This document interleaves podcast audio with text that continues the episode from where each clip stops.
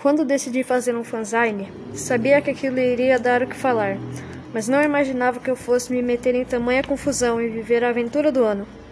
Era o início de março e do ano letivo, a melhor parte da volta às aulas. Para mim, sempre foi a estreia do novo material escolar. Costumava comprar minhas coisas na capital. E naquela vez estava orgulhoso de começar o nono ano com caderno grossão e de capa dura, e 20 matérias. Os mais velhos diziam que a gente precisava de cerca de cinco matérias só para matemática, porque a mistureba de letras, números e gráficos tomava dimensões colossais no último ano fundamental. Mais vaidoso ainda eu estava do meu estojo completo, de zíper com lapiseira, esferográfica, borracha, régua, esquadro, transferidor, compasso, hidrocor, carimbo, giz de cera e lápis de cor.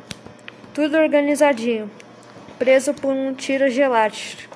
Além de bonitinho, eu sabia que ele seria útil para o plano que eu tinha começado a arquitetar nas últimas semanas de férias, criar o meu fanzine. Foi meu primo da capital, Joaquim, que me mostrou o fanzine pela primeira vez. Útil para o plano que tinha começado a arquitetar nas últimas semanas de férias criar o meu fanzine. Foi meu primo da capital, Joaquim, que me mostrou um fanzine pela primeira vez. É uma espécie de jornalzinho. Mina com o compromisso de tra tratar de temas que a gente costuma ver no jornal, explicou ele. É legal para publicar textos sobre um assunto de que você goste, fazer entrevistas, colocar o material que quiser. Olha, olha este texto.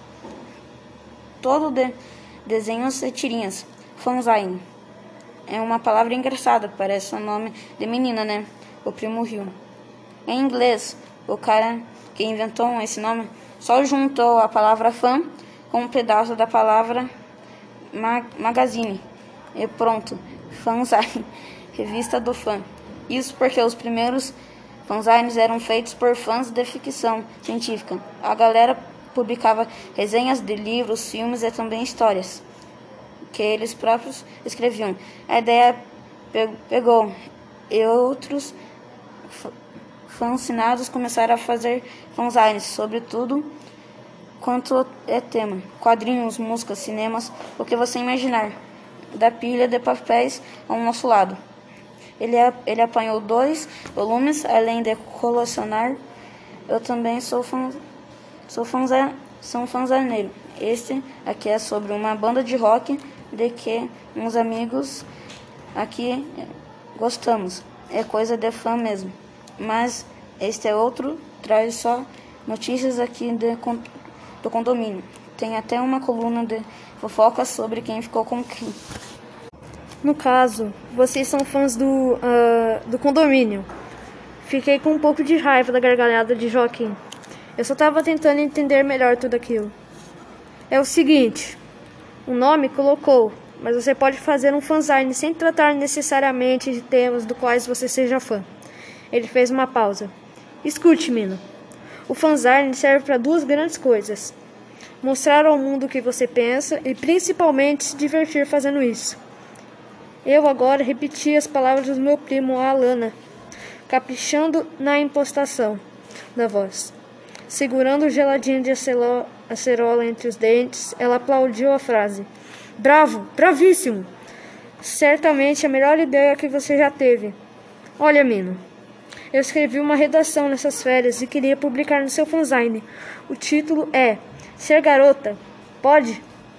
Claro, o fanzine é nosso, rapaz. Não me chame de rapaz. O cascudo dela foi mais rápido que umas reflexos.